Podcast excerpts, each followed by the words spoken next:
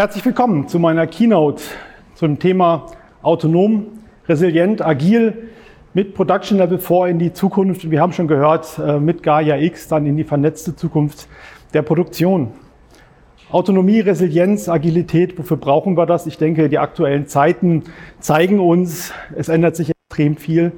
Die eigentliche Industrie, vierte industrielle Revolution wird durch ein winzig kleines Virus äh, vorangetrieben, was uns zeigt, dass wir neue Strukturen brauchen. Müssen uns sehr, sehr schnell auf neue Produkte, auf neue Abläufe äh, einstellen können, ähm, ja, müssen adaptiv werden und dafür steht Agilität. Resilienz steht auch für die Reaktion auf kurzfristige Störungen und auch dort haben wir vor kurzem ja nun ein Ereignis gehabt, was die gesamten Lieferketten durcheinander geworfen hat.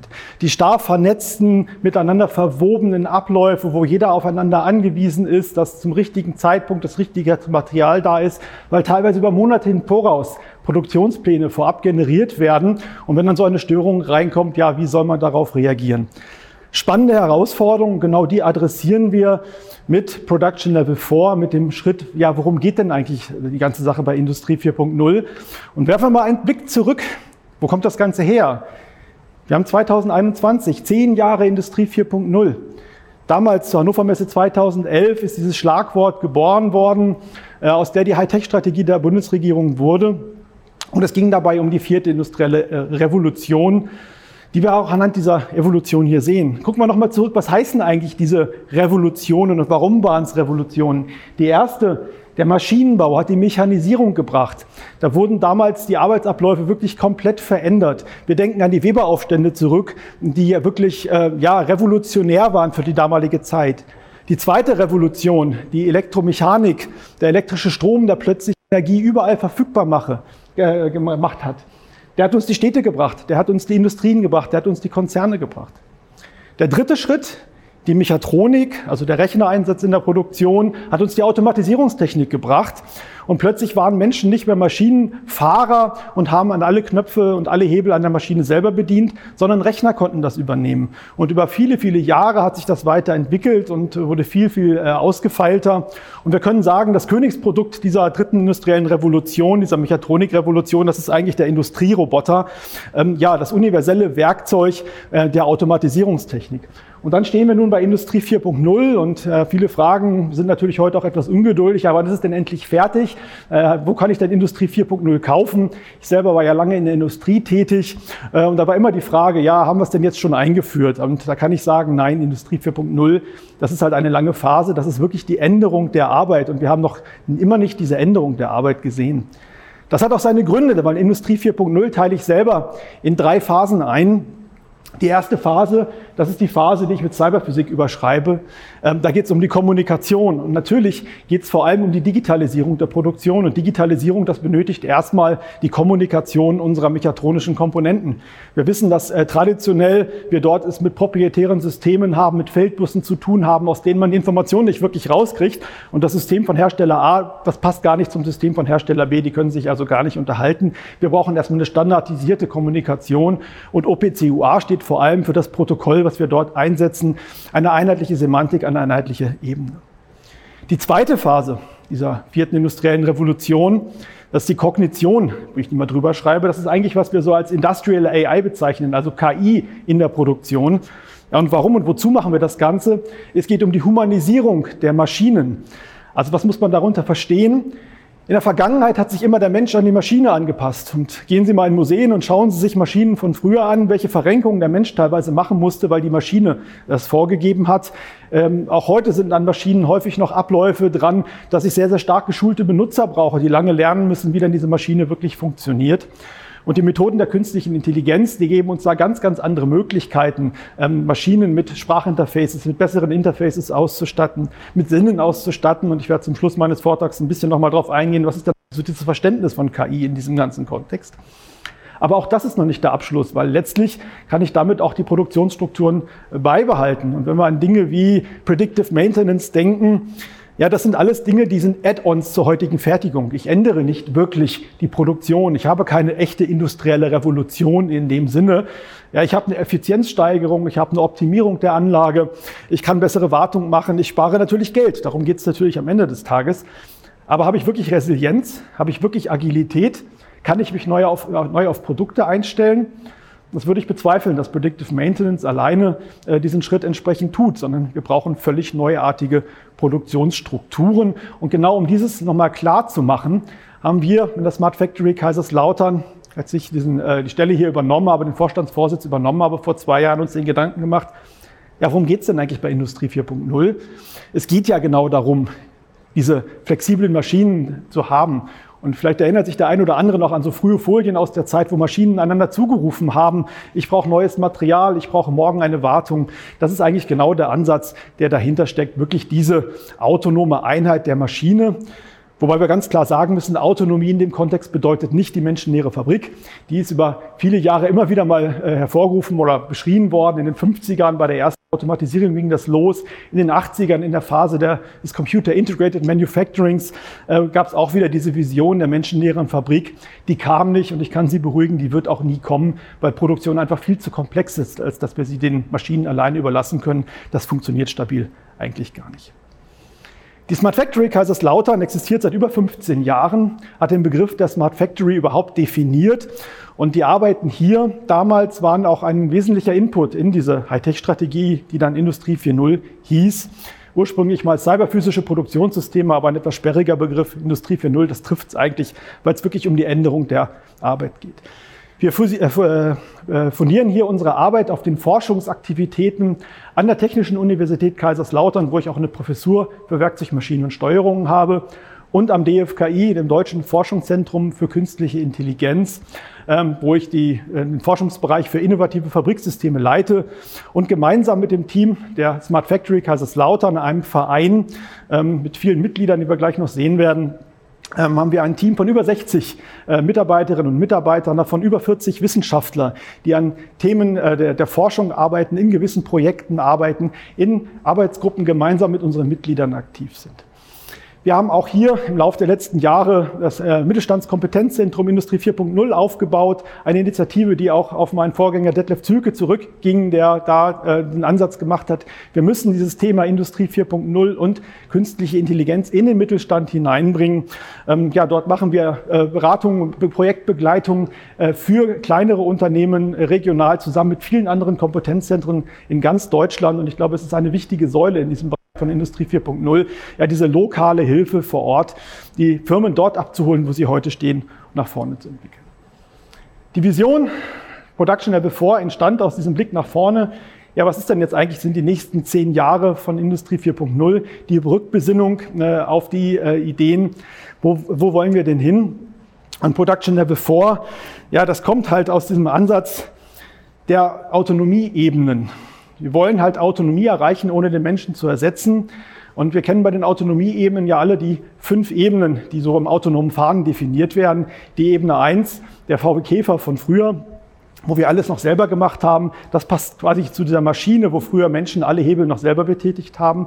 Und die Vision auf der Ebene fünf des autonomen Fahrens, das Auto ohne Lenkrad, was komplett alleine fährt, was in gewissen Umgebungen vielleicht funktioniert, aber in der Gesamtheit auf allen Straßen dieser Welt Utopie bleibt. Und wir haben ja auch schon äh, gemerkt, dass die deutsche Industrie auch festgestellt hat, das ist gar nicht das Ziel, da wollen wir gar nicht hin, weil das wird sich niemals bezahlbar machen. Wir wollen diese Ebene der maximalen Unterstützung des Menschen durch Automatisierungstechnik haben. Dafür steht Level 4, also gerade nicht 5, sondern 4, die Ebene darunter. Aber natürlich auch diese Anleihe an Industrie 4.0 zu sagen, da wollen wir hin. Und das ist ein Begriff, den wir halt äh, ja über unsere Arbeit geschrieben haben äh, für die Produktion der Zukunft. Und genau diese äh, Produktion der Zukunft mit autonomen Produktionseinheiten, die äh, setzen wir ähm, aktuell in einem Projekt Smart Max im Rahmen von Gaia X um, weil wir festgestellt haben, diese agile äh, Agilität der Produktion, die Resilienz der Produktion, die werde ich nur erreichen, wenn ich die Wertschöpfung in Europa zusammenfasse. Wenn ich die einzelnen Partner, die Dienstleistungen anbieten können, die Produktion anbieten, zu einem Produktionsnetzwerk verschalte und die autonome Produktionseinheit auf einem Marktplatz anbiete. Ich brauche dann natürlich ein Netzwerk, was die Kommunikation sicherstellt. Und Gaia X steht ja für diese universelle Kommunikation in vielen, vielen Bereichen und hier bei uns insbesondere in der Produktion. Und die Smart Factory Kaiserslautern ist in diesem Projekt der Bundesregierung als das zentrale Testbett für den Use Case der Produktion ausgewählt werden, um das umzusetzen.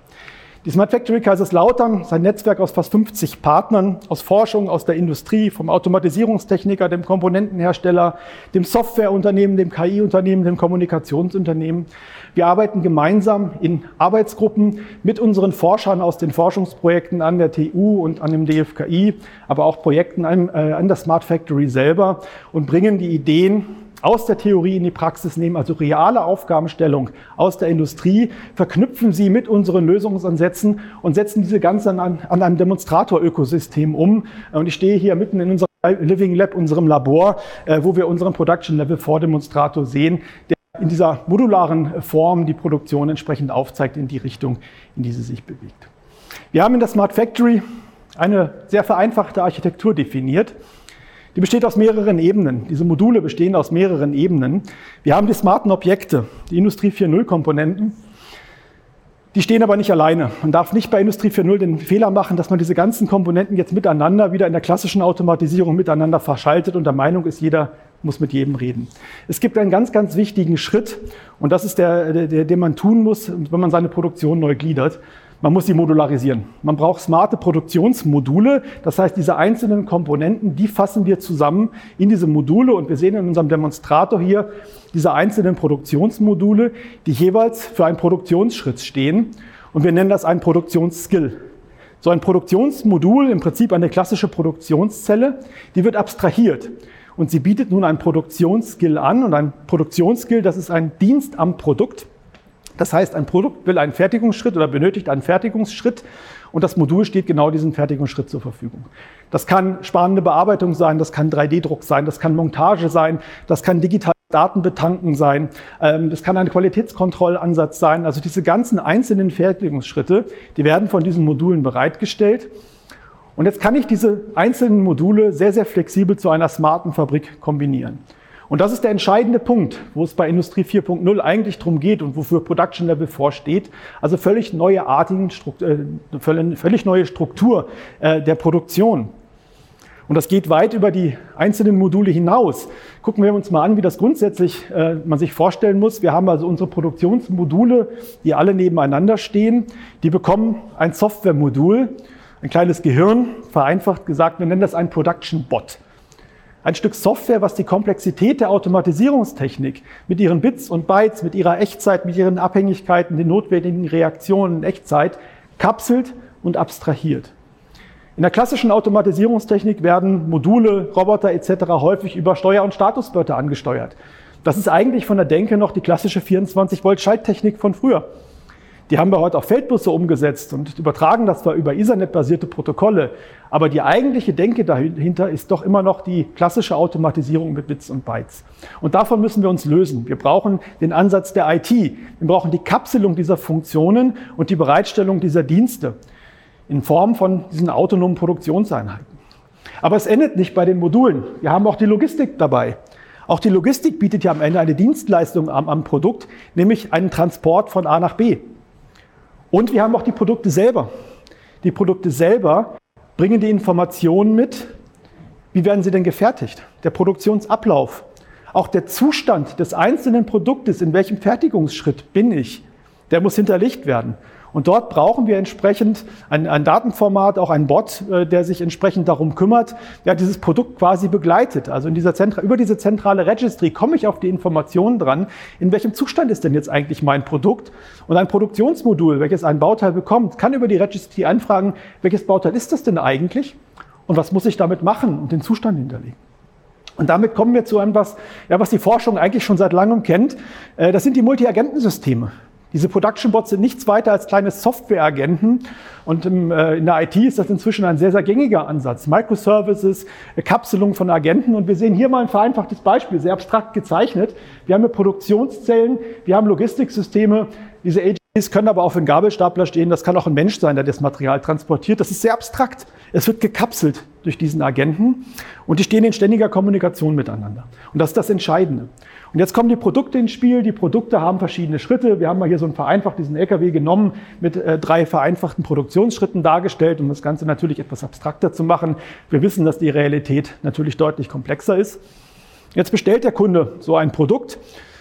Der Auftrag geht in dieses Netzwerk und jetzt gibt es keine zentrale Produktionsplanung, sondern diese einzelnen Agenten, diese einzelnen Module, die unterhalten sich miteinander, die tauschen sich aus und die können jetzt eine Optimierung machen. Alle gemeinsam können eine globale Optimierung machen. Wer kennt denn als nächstes und welcher Produktionsschritt braucht denn am wenigsten Energie? CO2-Footprint wird ein ganz, ganz wichtiger Aspekt in der Zukunft werden. Die CO2-optimale Produktion, und zwar die global CO2-optimale Produktion. Wenn nun festgelegt ist, welche Maschine das am besten bearbeiten kann, ist jetzt die Frage der Logistik. Wie kommt denn das Bauteil dorthin? Und Dort findet eine Abstimmung zwischen den Logistikeinheiten und den Produktionsmodulen statt. Welches Logistikmodul über welchen Weg, das haben wir gerade stilisiert dargestellt gesehen, äh, dieses Bauteil nun entsprechend zur nächsten Maschine bringt. Das Bauteil kommt an, das Modul sieht, welches Bauteil ist das Ganze und führt entsprechend die Produktionsschritte aus, die das Produkt mitbringt. Die Logistikeinheiten sind unabhängig und das nächste Modul kann sich nun das nächste Bauteil ähm, nehmen, ähm, den nächsten Auftrag entsprechend entgegennehmen ähm, und das Bauteil zum, zur Maschine bringen. Jetzt haben wir eine ganz, ganz wichtige Eigenschaft hierbei, dadurch, dass es keinen vorab erzeugten Produktionsplan geht, sondern das Ganze dezentral und in Echtzeit geplant wird, können wir Expressaufträge schnell durchführen. Wir sehen hier zum Beispiel einen sehr wichtigen Auftrag und Sie haben gesehen, dass das AGV einmal um die äh, Zelle herumgefahren ist. Es nimmt das Bauteil gleich wieder in Empfang. Das heißt, das ist jetzt ein ganz, ganz wichtiges Bauteil. Und es ist in der Realität immer sehr, sehr schwierig, mal eben einen Expressauftrag durch eine Produktion durchzubringen, wenn ich einen Produktionsplan habe, der schon im weit voraus berechnet wurde. Also diese Planungszyklen wirklich runterzubringen auf die echte Echtzeitplanung, in jedem Moment neu reagieren zu können. Das ist die Resilienz, das ist die Agilität. Wir können auch neue Produktionsmodule sehr, sehr einfach in Betrieb nehmen. Und wir können über das Gaia X-Netzwerk die Produktion dieses Netzwerks nun quasi beliebig erweitern. Natürlich redet wieder nicht jede Maschine miteinander, sondern wir werden Produktionsinseln bilden. Ich sage mal, das ist so ein fraktaler Ansatz. Wir kapseln also mehrere Dienste wieder in einen übergeordneten Dienst, den wir bereitstellen können. Und wir sehen hier in der Animation, wie es in die nächste Halle geht. Das kann auch ein anderes Werk sein, das kann ein Zulieferer sein, ähm, das kann in einem anderen Land stattfinden. Der Austausch über das Gaia X-Netzwerk ist sehr, sehr universell und ähm, ja, ermöglicht einen sicheren äh, Transfer der Daten. Und das ist ein ganz, ganz wichtiger Aspekt dabei, äh, dass ich hier auch sicherstelle, dass die Daten, das Datenownership entsprechend erhalten bleibt, die Datensouveränität und die Datenhoheit erhalten bleibt.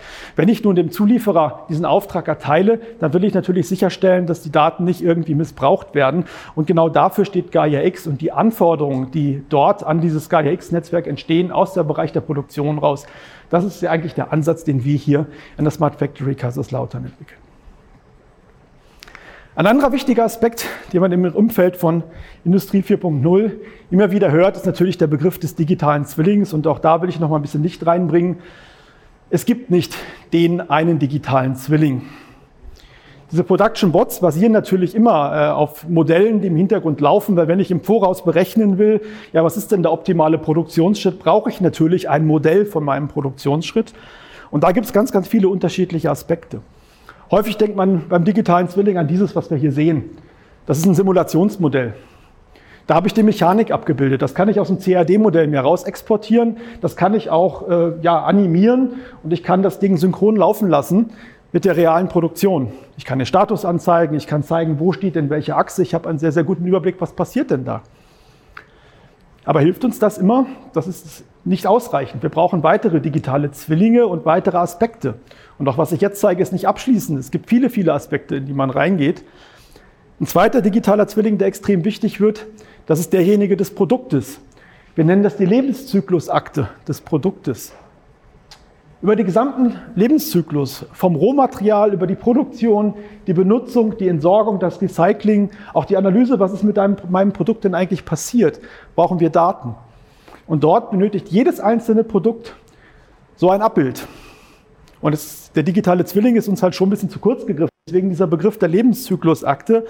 Denn ja, wir wollen ja während der äh, Benutzung des Bauteils wissen, wie ist es denn mal hergestellt worden? Gibt es irgendwelche Eigenschaften, die wichtig sind für dieses Produkt?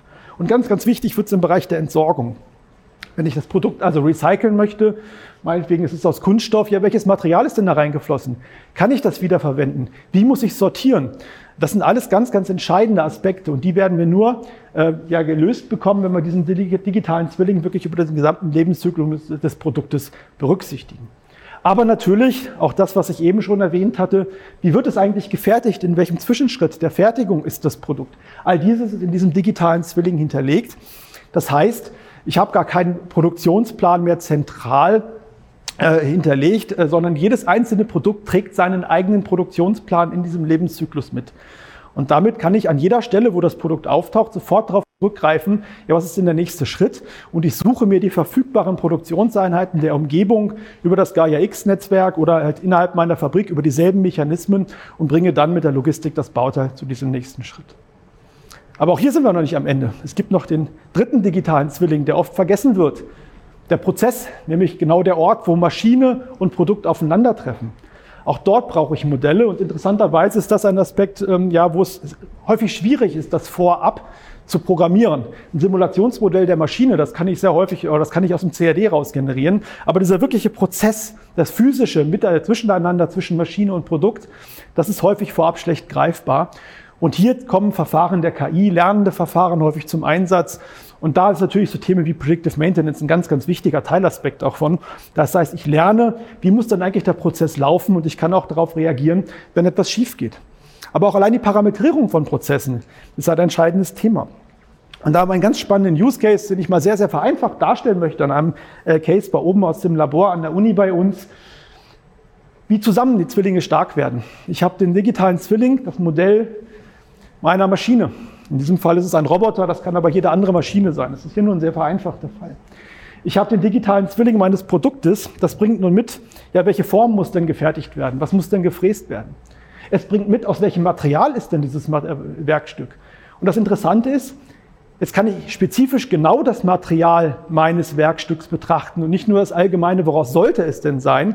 Ich kann also aus vorhergehenden Produktionsschritten auch die realen Produkteigenschaften mit diesem digitalen Zwilling, mit dieser Lebenszyklusakte mitbringen. Und ich brauche Parameter. Ich habe dort gelernte oder programmierte Prozessmodelle. Und wenn man sich mal anguckt, wie das was klassisch äh, passiert, heute, wenn ich so eine Fräsaufgabe habe, wird ein Programmierer ein G-Code-Programm erstellen, ein CNC-Programm. Und er wird in Tabellenbüchern oder in APIs von Werkzeugen nachgucken, ja, welches Werkzeug nehme ich denn, welche Schnittgeschwindigkeit brauche ich denn. Sehr, sehr viel manuelle Tätigkeiten. Und genau hier kann ich mit äh, KI-Methoden, das heißt mit wissensbasierten Methoden letztlich dem Zusammenbringen von verschiedenen Aspekten, also Formen, Materialien und Parameterbüchern, das Expertenwissen sozusagen vereinen. Jetzt ist nun die Fräsaufgabe wirklich eine einfache Aufgabe. Es gibt dort auch viel, viel komplexere Aufgaben in der, in der Produktion, wo halt das, das, Wissen wirklich in den Köpfen der Mitarbeitern drin steckt. Und es ist wichtig, dieses Wissen in die Maschine einzubringen, in diesen Bot reinzubringen. Also der Production Bot, der sich um das Modul, um den Produktionsschritt kümmert, der bringt auch das gesamte Expertenwissen mit, äh, mit und kapselt halt die Komplexität dieser Aufgabe. Die Verwaltungsschale nimmt hier einen zentralen Raum ein, denn diese ganzen Daten müssen ja zugänglich sein und hinterlegt sein. Und dort ist die Verwaltungsschale ein standardisiertes Informationsmodell, wo ich an die, Teil, äh, die wichtigen Teilinformationen rankomme. Für die einzelnen Schritte gibt es dann entsprechend Submodelle, wo in standardisierter Art und Weise ich genau das finde, was ich brauche, damit dieser Production Bot in dem Modul letztlich seine Produktionsaufgabe so umsetzen kann, wie ich das möchte. Das ist also KI im Einsatz. Es gibt äh, vielfältige Aspekte von KI, wie wir sie nutzen und einsetzen können. Und ich vergleiche das immer ganz gerne so ein bisschen mit der Regelungstechnik oder wie wir Menschen eigentlich überhaupt arbeiten. Wenn wir Problemstellungen haben, und dort äh, steht mal diese Weltkugel hier für eine sehr allgemeine und abstrakte Problemstellung. Ja, wie arbeiten wir? Wir haben unsere Sinne. Wir nehmen Informationen auf über unsere Augen, unsere Ohren. Wir haben ein Verständnis. Wir können Entscheidungen treffen und wir können diese Entscheidung umsetzen. Über unsere Hände üblicherweise setzen wir unsere Entscheidungen um und so schließen wir eigentlich einen Regelkreis. Jetzt haben wir in der klassischen linearen Regelungstechnik das schon lange im Einsatz, in der Mechatronik. Ja, Regler für Positionen von Maschinen, einen Industrieroboter zu bewegen, einen Prozess zu regeln. Also dort, überall dort kommt klassische lineare Regelungstechnik zum Einsatz. Und wenn wir aber an Grenzen stoßen, dass das nicht mehr funktioniert, wo heute nur Menschen arbeiten, ja, dort können uns Methoden der künstlichen Intelligenz entsprechend unterstützen. Und da gucken wir mal rein in diesen Bereich der Analyse, der Sensordatenaufnahme. Dort gibt es Methoden der KI, die wir Assessment-Methoden nennen.